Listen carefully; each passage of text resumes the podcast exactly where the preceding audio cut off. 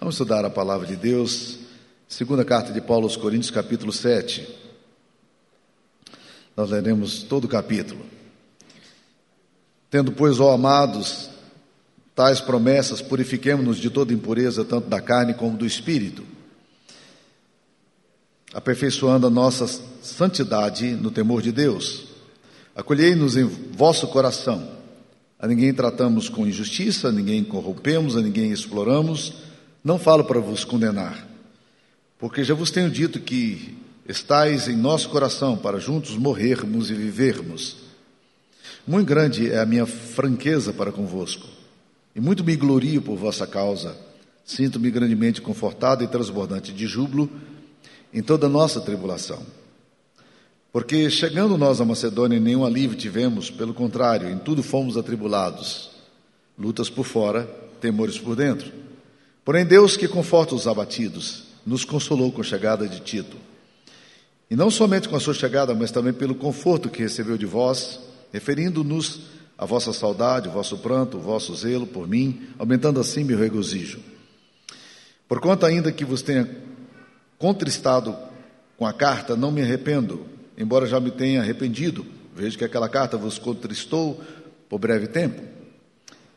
Agora me alegro, não porque fostes contristados, mas porque fostes contristados para arrependimento, pois fostes contristados segundo Deus, para que da nossa parte nenhuma dano sofresses.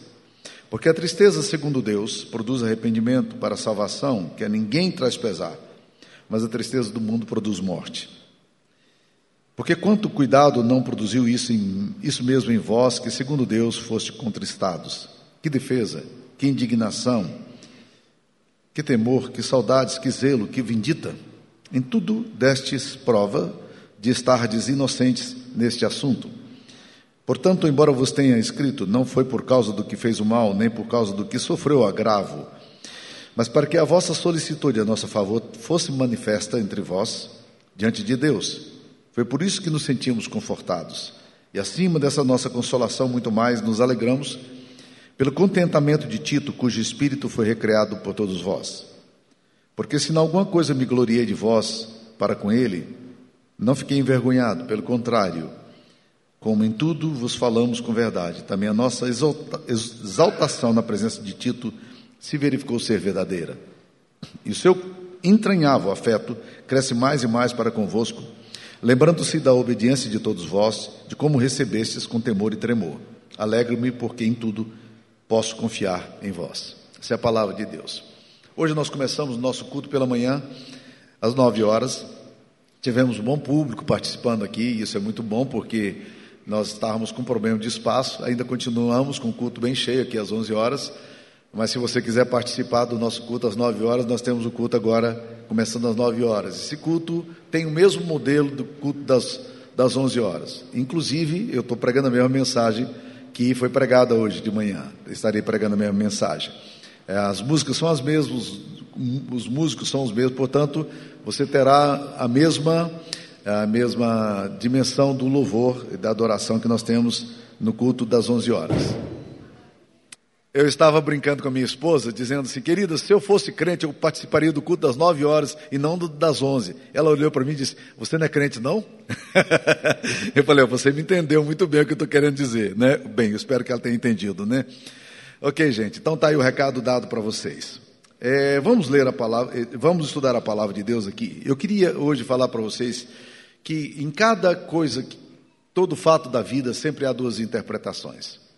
E com isso eu não estou querendo me, eh, me referir a essa tendência dúbia que existe hoje em relação à verdade.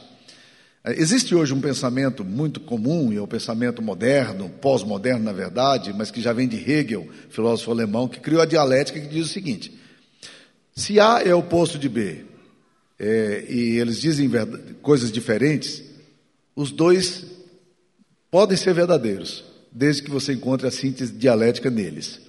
Isso levou a, o pensamento moderno a, a imaginar o seguinte: que tudo é verdade, só depende do seu ponto de vista.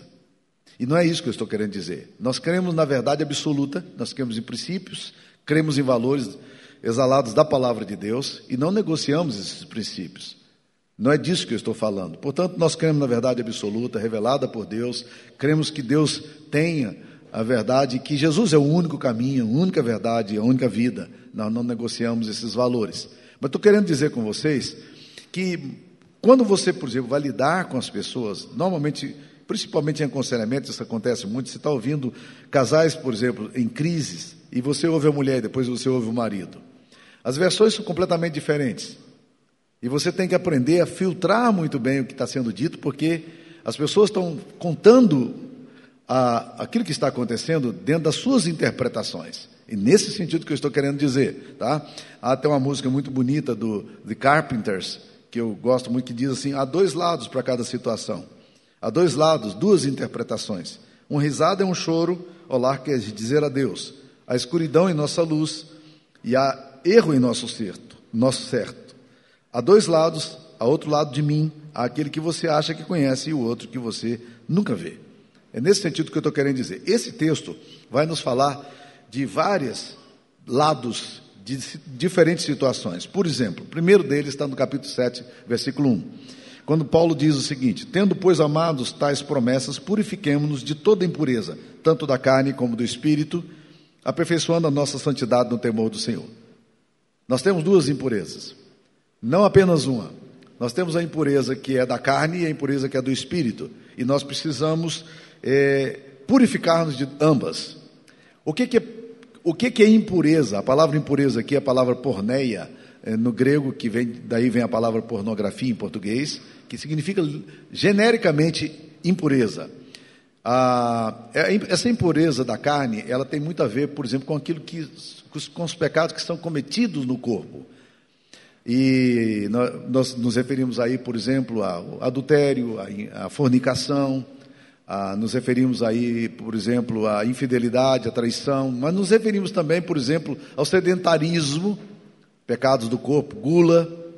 No acampamento eu chegava no, nas mesas e perguntava para as pessoas: vocês comeram bem? Ih, pastor, comi demais. falei, então você não comeu bem. Você comeu muito. Comer muito não é comer bem, né? Então, na verdade, existem os nossos pecados do corpo. E nós, muitas vezes, meus queridos irmãos, é, sofremos muito por causa disso, por causa dos pecados que nós cometemos no nosso corpo. Porque a Bíblia diz que quem peca contra o próprio corpo, ele traz é, é, feridas sobre si mesmo. Então, por exemplo, quando você vive uma vida de infidelidade, de impureza no corpo, você também tem essas consequências no seu próprio corpo. Mas nós temos que nos livrar do risco dualista platônico de achar que todo pecado é corporal. Durante a, a era vitoriana, e até hoje as influências estão muito claras, porque vem do pensamento platônico, que influenciou muito o pensamento ocidental, é, nós sempre olhamos muitas vezes com o pecado achando que o pecado, que o corpo nosso é o bode expiatório, de, ele é responsável por tudo.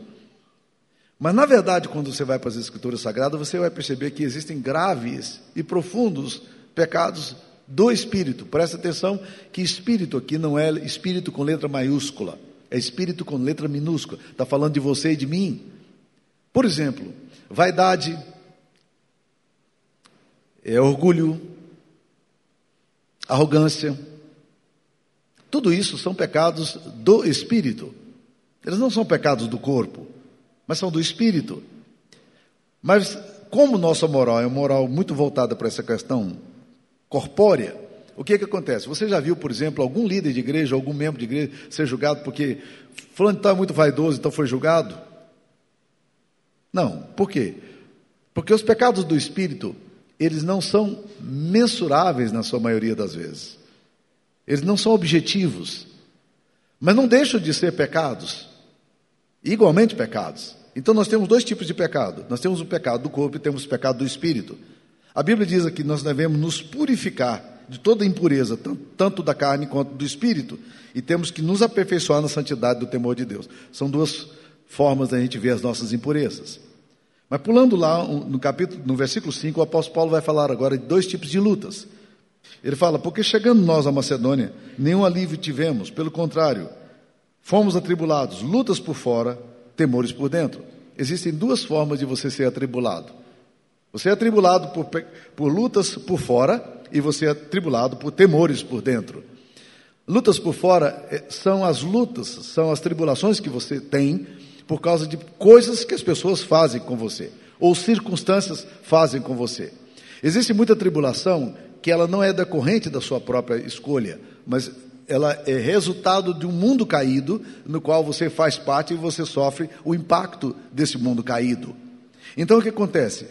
Você muitas vezes sofre traição, você muitas vezes sofre injustiça, você muitas vezes sofre de maledicência.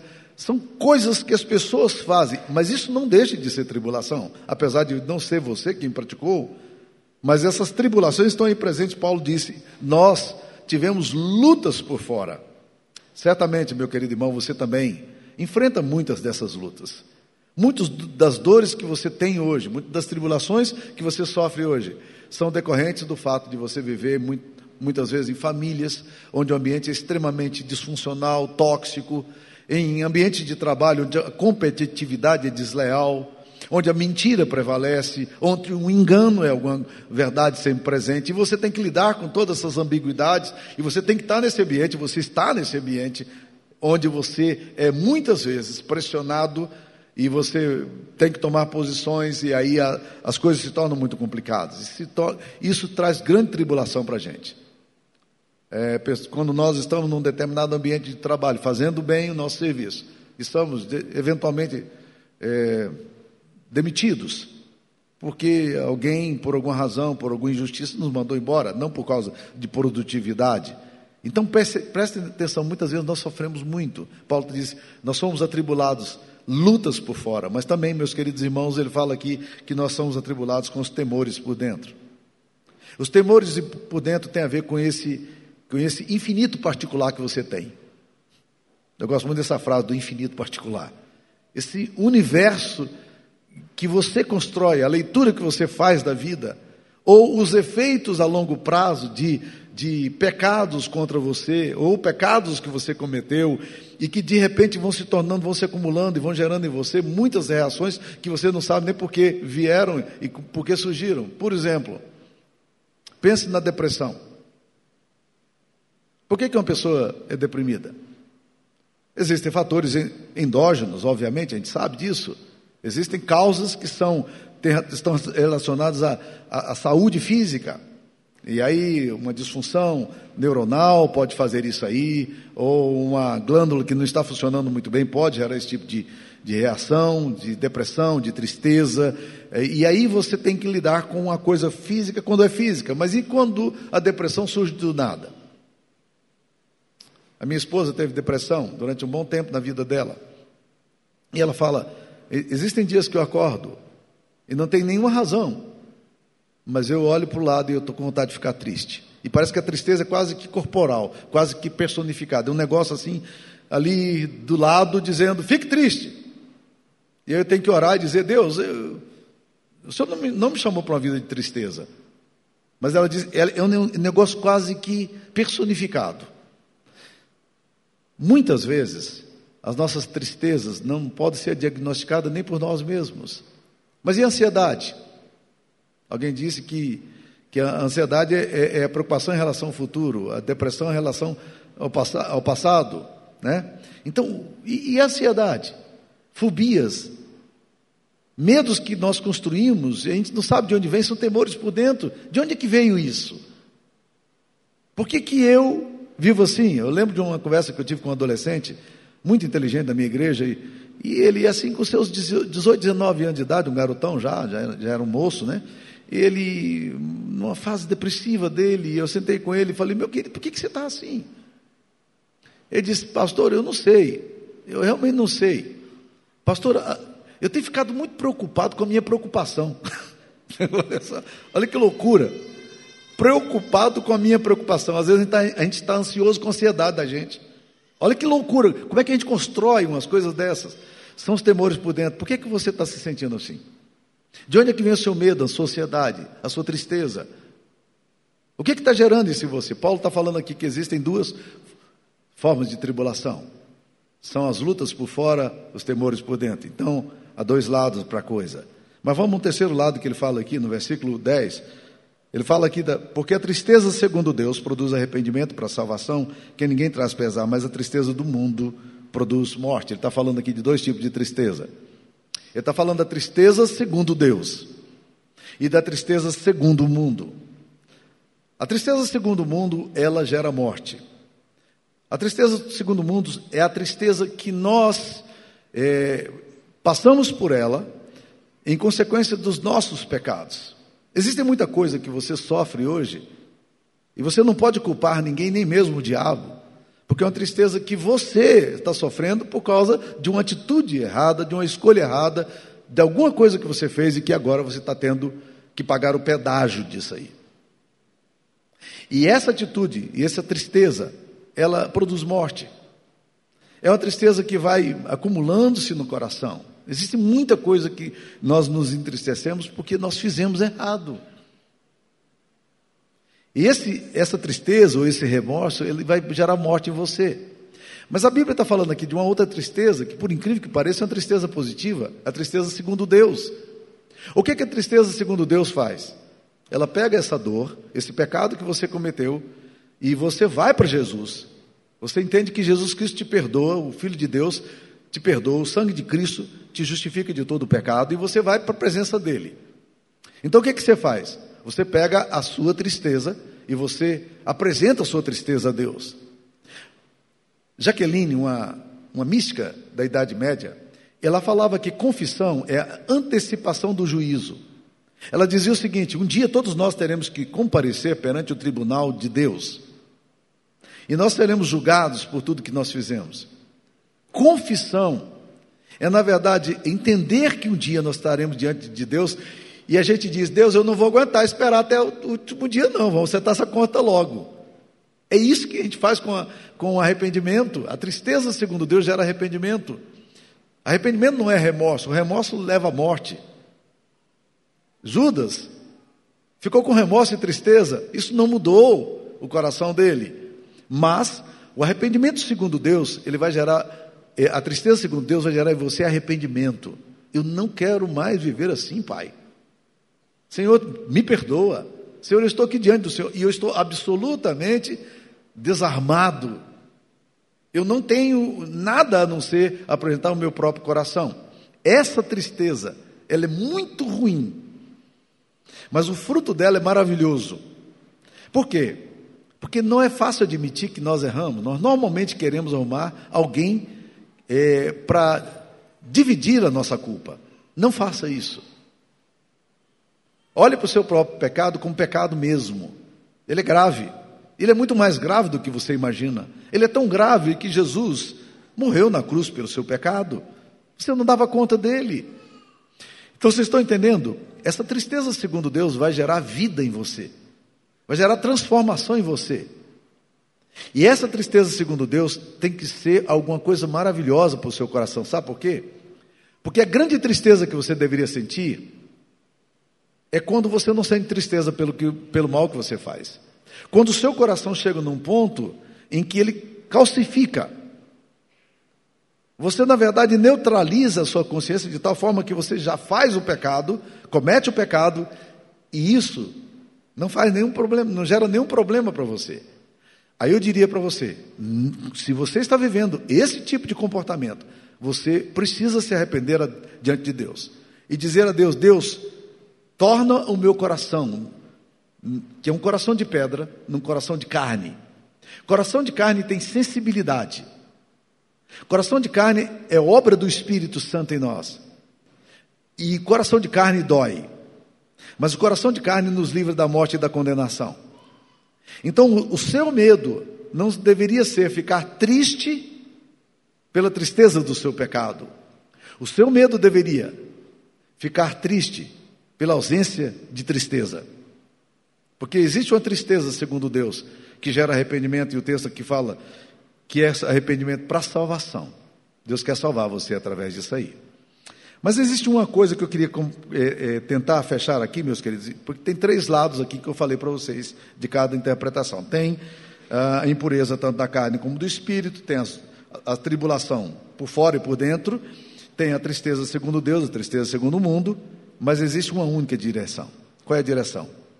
O apóstolo Paulo vai falar aqui de uma coisa interessante no versículo 6, porque ele fala: Porém, Deus que conforta os abatidos, nos consolou. E eu queria exatamente tocar nesse assunto. Eu queria dizer para vocês que a direção que você tem é do conforto e do consolo que Deus dá. Esse conforto de Deus, ele é maravilhoso. Ele acontece nesse texto aqui, o apóstolo Paulo fala como é que Deus cuidou dele. Ele vai se referir a um amigo chamado Tito. Ele vai falar várias coisas positivas sobre Tito. E ele diz: Sabe o que, que Deus fez? No meio da minha tribulação, Deus enviou Tito para cuidar de mim.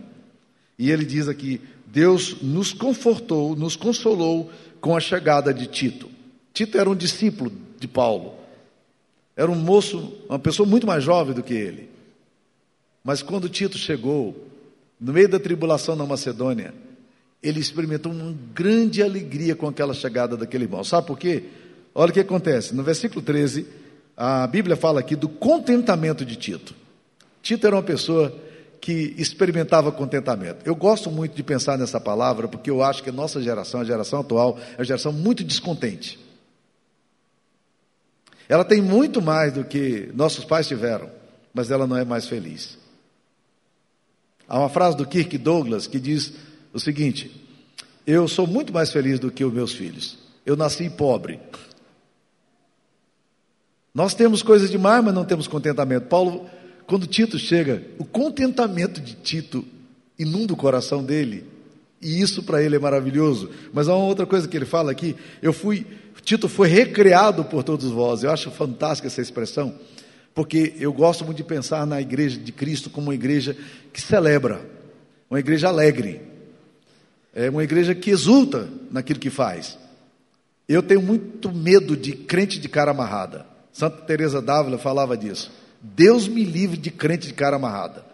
Gente, justo amargurado como daquele da parábola do filho pródigo, a igreja muitas vezes está cheia de gente de mau humor, gente que não experimenta alegria, gente que nunca dá risada, gente que não pesca. Estou brincando, viu, gente? Né? Então, nós, Paulo está falando aqui de gente que recreia, que gente que é capaz de alegrar-se, de brincar.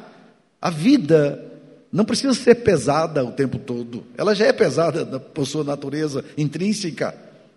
Mas quando você olha para a vida, encontre na sua vida esses lugares, esses hobbies, essas coisas boas que Deus dá para você celebrar. De repente você gosta de andar de bicicleta, andar de moto, andar de jipão, né? Ou fazer viagem, sei lá, o que, você gosta de fazer, mas não deixe de celebrar. Existem muitos maridos e muitas esposas que perderam o encantamento e alegria do lar. Celebre. Paulo está falando disso aqui. Deus usa essas coisas para quê? Para alegrar o coração de Paulo. Então, existem vários lados para várias coisas, mas existe uma direção. A direção é dada pelo Deus que nos consola e nos conforta, e uma das formas que ele tem de usar isso é trazendo amigos para perto da gente. Mas a forma mais maravilhosa que ele tem para nos fazer isso, na verdade, meus queridos irmãos, é a presença dele andando conosco. Mesmo quando nós passamos por tribulações muito grandes, saber que Deus está conosco é maravilhoso. A melhor experiência da vida é a experiência de sermos filhos amados de Deus. E eu quero concluir aqui com um pensamento do Tim Keller. Tim Keller diz que nós devemos olhar para o Evangelho da seguinte forma: o Evangelho nos mostra o desespero. Qual é o desespero? Quando eu olho para a minha realidade, a minha vida, quem eu sou, eu, e eu olho isso na perspectiva da cruz e do Evangelho, eu descubro que eu sou muito pior do que eu imaginava que eu era. Eu sou muito mais pecador do que eu imagino que eu seja. Nós nunca vamos poder entrar na dimensão real da compreensão de quão pecador nós somos. Mesmo por detrás da atitude da nossa justiça própria, que tantas vezes nós escolhemos viver. Você é pior do que você imagina que você seja. Isso gera em você desespero. Mas Tim Keller fala o seguinte: que o outro lado do evangelho é deleite, é alegria, é contentamento em Deus. É você perceber que você é perdoado, que a obra de Cristo é suficiente para te justificar diante do Pai, te reconciliar com o Pai. Isso tem que trazer exultação no seu coração, contentamento profundo na sua alma e um deleite profundo em Deus. Nós precisamos experimentar. Sabe por quê? Porque existem pessoas no evangelho, cristãs que experimentam esse lado do desespero e ficam no desespero. Em outras palavras, você não experimentou o evangelho ainda, meu irmão. Você não experimentou a beleza do evangelho que entra em você para te dar alegria, contentamento e celebração. O deleite tem que vir. Por quê? Porque eu entendo que eu sou muito pior do que eu imagino que eu seja. Mas ao mesmo tempo eu entendo que eu sou muito mais amado do que eu imaginava que eu era. Porque a obra de Cristo fez exatamente essa reconciliação. Eu sou de, de Deus, amado do Pai, comprado pelo sangue do Cordeiro e justificado por esse Jesus amado. Essa é a forma correta da gente ver o Evangelho. Portanto, há sempre dois lados de se ver a vida, mas só existe uma direção, e essa direção se encontra na cruz. Que Deus nos ajude. Vamos orar?